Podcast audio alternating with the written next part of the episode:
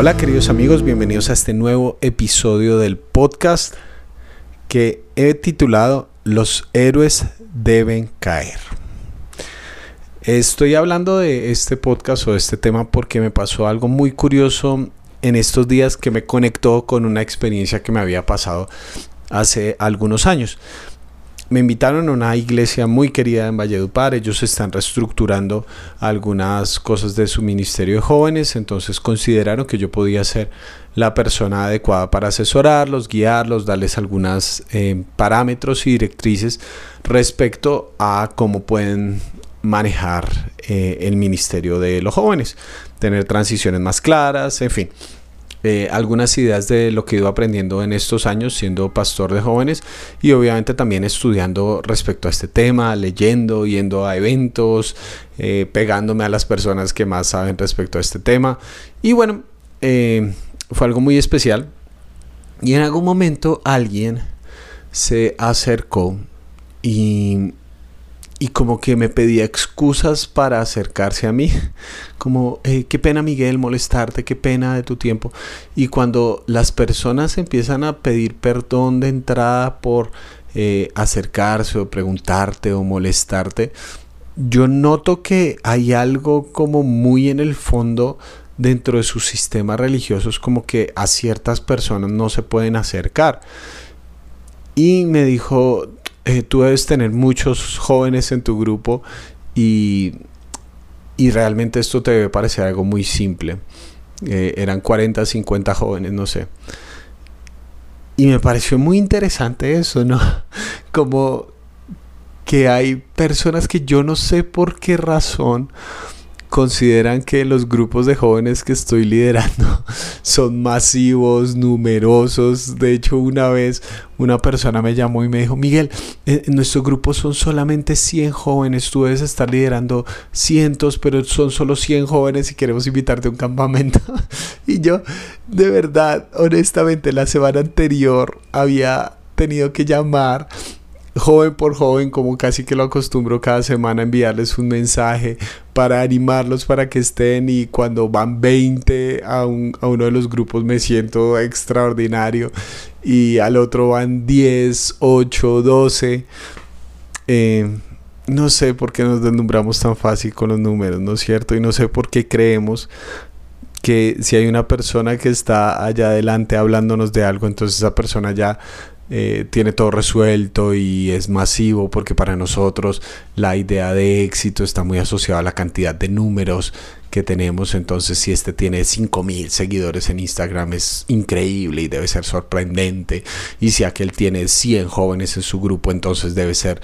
Y, y tenemos como esa idea, ¿no es cierto? Tenemos esa idea muy fácil de los títulos y y de generar héroes, pero más allá de generar héroes, generar ilusiones alrededor de esos héroes.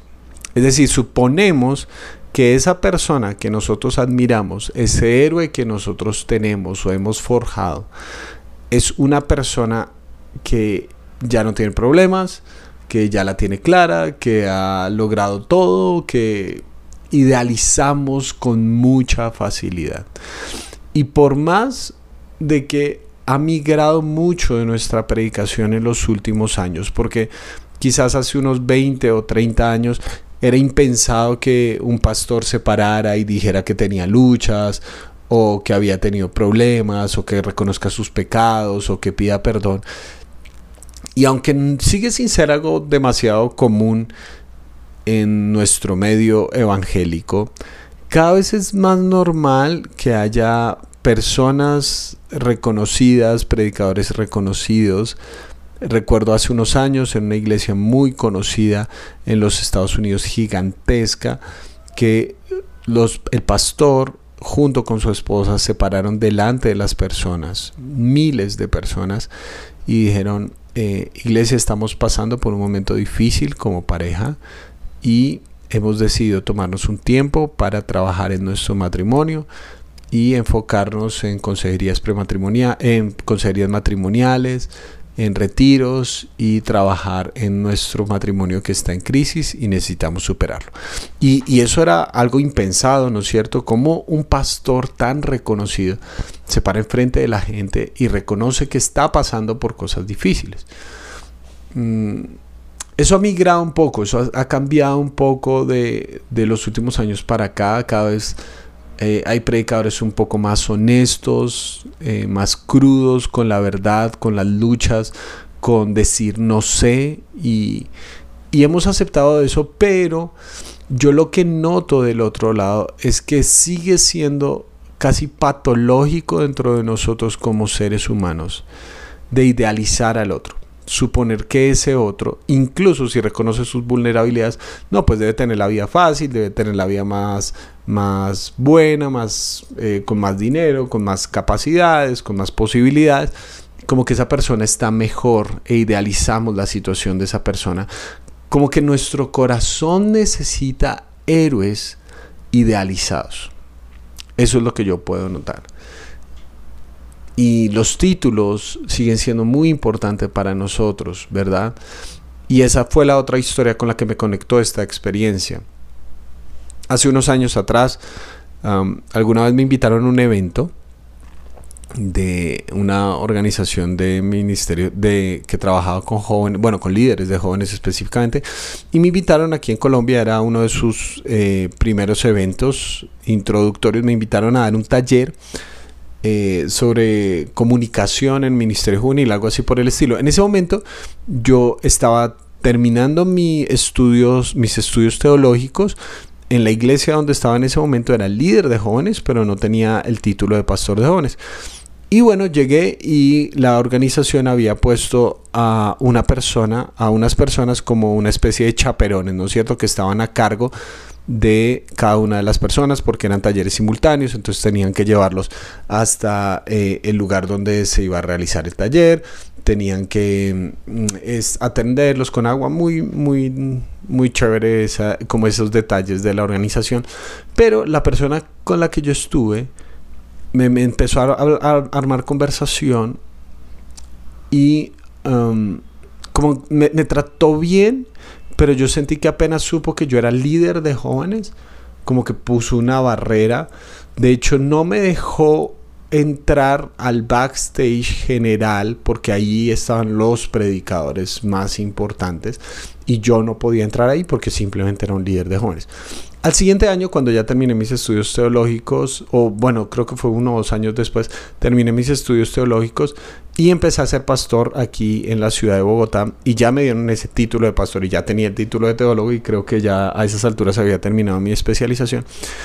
Esa persona no se acordaba, pero yo sí recordaba que era la misma persona evento muy similar en otro lugar, pero yo ya tenía el título, casi casi creo que di un tema muy parecido. Y esa persona, por el simple hecho de yo tener ese título, ya como que me abrió más las puertas, incluso él mismo me invitó a pasar al backstage donde estaban las eh, grandes celebridades y yo podía estar ahí. Eh, muy interesante eso, muy interesante que, que las puertas se me abrieran a un título de distancia. Yo seguía siendo la misma persona. Eh, de hecho, no me gusta usar el tema de los títulos porque a veces generan una distancia innecesaria. Mi nombre es Miguel y soy Miguel que ejerza una labor X o Y, pues así es. Pero me di cuenta ahí que este ambiente es mucho más complejo de lo que nosotros pensamos. Es un ambiente que está dentro de nosotros. Ya no solamente que haya personas que quieran parecer por encima del bien y del mal, que, que yo creo que tarde o temprano eso, eso se cae, ¿no es cierto? Todos hemos sido testigos de cómo hay personas que han creado toda una imagen que tarde o temprano termina por destruirse por sus malas decisiones, por situaciones ocultas que salen a la luz. Digamos que, que cada vez hay más decepción en ese sentido pero quiero que pensemos el otro lado de la situación. Porque nuestro corazón necesita idealizar a otro. Porque necesitamos esa clase de héroes que en nuestro imaginario son personas que están por encima del bien y del mal. Son personas que moralmente son íntegras, son personas que familiarmente eh, tienen fortalezas, que comunicativamente tienen talentos. Es decir, pensamos muy fácilmente que esas personas tienen ideales o cumplen con ideales que nosotros mismos hemos creado y los hacemos encajar a la fuerza. Así no sepamos, así no conozcamos a profundidad a esa persona, como que los metemos ahí, pase lo que pase y tú estás ahí y tienes que caber dentro de esos elementos y, y yo creo que eso tiene que ver mucho con la idolatría que hay dentro de nuestro corazón, porque la idolatría no tiene que ver con orfebrería. A veces vemos muy fácilmente la idolatría en otros y pensamos que se trata de estatuas únicamente, pero la idolatría tiene que ver con el corazón, con las cosas que nosotros moldeamos, que nosotros creamos para generar confianzas. ¿sí? Si yo llego a ser como, entonces mi vida tendrá sentido. O, por el otro lado, eh, como que muy fácilmente nos damos eh, palmaditas en la espalda al decir, bueno, yo no soy tanto como ese, eh, entonces mi vida no vale la pena, o soy lo peor, porque yo no soy como, porque mi comunidad no es como, porque mi iglesia no es como, porque mi familia no es como. Como que esto de generar dioses, héroes perfectos. Tarde o temprano juega en nuestra contra porque no nos impide, no nos impide ver la realidad en toda su complejidad. Ver nuestra realidad y ver la realidad de otros y acompañarnos no en el ideal, sino en la realidad.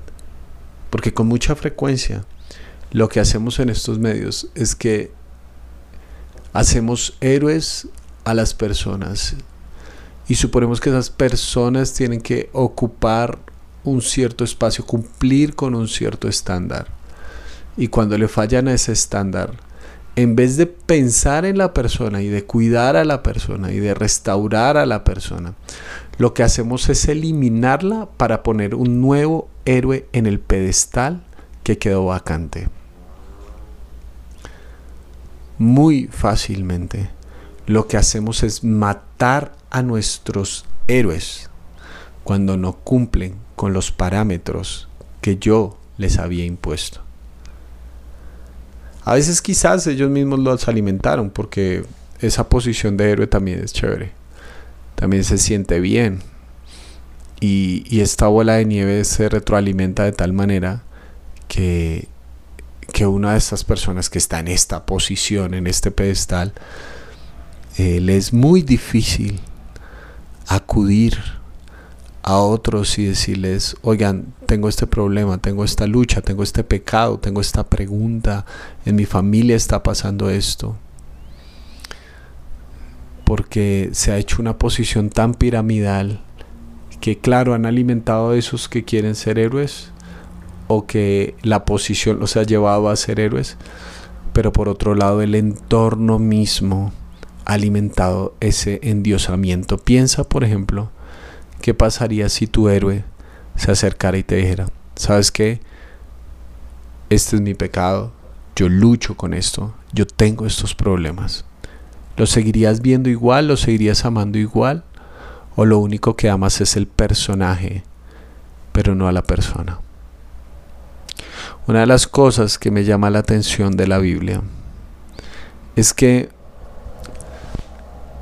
a diferencia de muchos textos que se encuentran en la antigüedad, donde siguen esta misma tendencia de endiosar a sus héroes, porque ellos eran, er, eran ellos mismos quienes escribían la historia. Entonces los grandes reyes, por ejemplo, el, uno de los escritos más antiguos, creo que probablemente es el más antiguo que tenemos, es el Código de Hammurabi, donde estos reyes que tenían acceso a la escritura, que era una tecnología eh, sumamente limitada en ese momento, o sea, muy pocos los que tenían más dinero podían acceder a la escritura, el índice de analfabetismo era muy alto.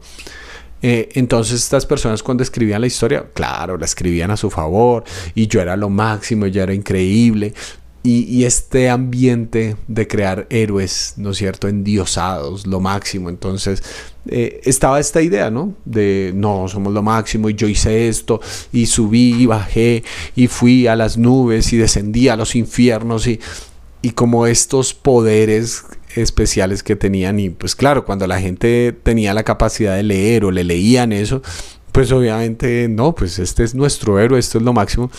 Y la Biblia surge dentro de este ambiente, el Antiguo Testamento surge dentro de, este ambiente, donde quienes escriben la historia son los que dicen quiénes estuvieron bien, quiénes estuvieron mal y normalmente quienes escriben la historia, ellos quedan bien y ellos tenían razón y ellos son los héroes y ellos son lo máximo. Pero con la Biblia pasa algo absolutamente extraño y es que los héroes se presentan sumamente humanos.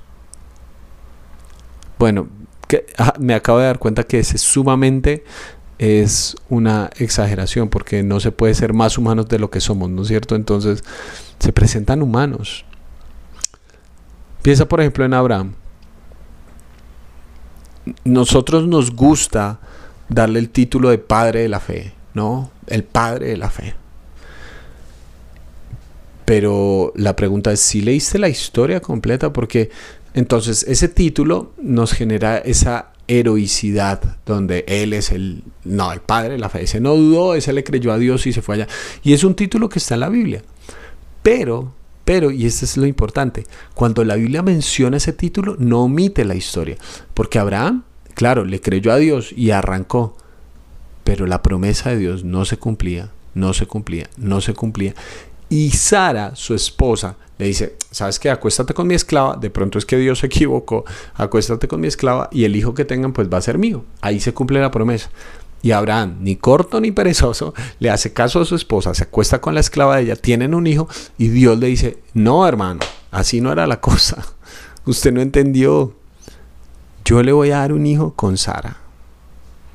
El padre de la fe, que por no ver su esperanza cumplida, toma decisiones que terminan por lastimar profundamente la esencia de su núcleo como familia. O David, decimos, sí, es el hombre conforme al corazón de Dios. Y yo tengo la impresión de que ponemos casi como una nota al pie de la página, ay, sí, pecó con Betsabé, pero sigue siendo el hombre conforme al corazón de Dios. Pero es que no es solo eso lo que hizo David. Usted lea la historia con cuidado y se dan cuenta que David tuvo una familia absolutamente disfuncional. Un hijo suyo violó a una hija suya y él no hizo nada al respecto. Absalón uno de sus hijos intentó derrocarlo como rey. O sea, ponemos como la idea de si pecó y este fue el único pecadito de David. No, la, la Biblia es absolutamente honesta en mostrarnos que eran seres humanos de carne y hueso. Decimos Salomón, no existe sabiduría como la de Salomón. ¿Usted ha leído la historia de Salomón? Por favor el hombre más sabio, que termina con 300 esposas y 700 concubinas, termina adorando a otros dioses, sacrificando bebés en honor a dioses paganos, y es el hombre más sabio que ha existido. Hay que leer la historia completa, porque yo tengo la sospecha de que muchos de estos héroes de la Biblia probablemente no los dejaríamos ni siquiera entrar a nuestras iglesias. Hoy a la distancia los vemos y uh, sí, David, y uh, Moisés, y uh, Salomón y tantos otros. Pero no sé si tú dejarías a alguien con esas características ser pastor de tu comunidad, por ejemplo. Y nos damos cuenta que con mucha frecuencia nuestros ideales no están tan ceñidos a la Biblia. Porque si algo tiene estas narraciones es que no tienen temor en mostrarnos a personas reales, con problemas, con pecados, con confesiones. El mismo David escribió el Salmo 51 y lo leemos, donde reconocen sus fallas, su humanidad, la oscuridad de su propio corazón. Así que creo que los héroes deben caer para que reconozcamos la belleza del Evangelio, que Dios no trata con personas ideales, sino con personas reales, como tú y yo y cualquiera de los héroes que hemos puesto alguna vez en algún pedestal. Te mando un gran abrazo.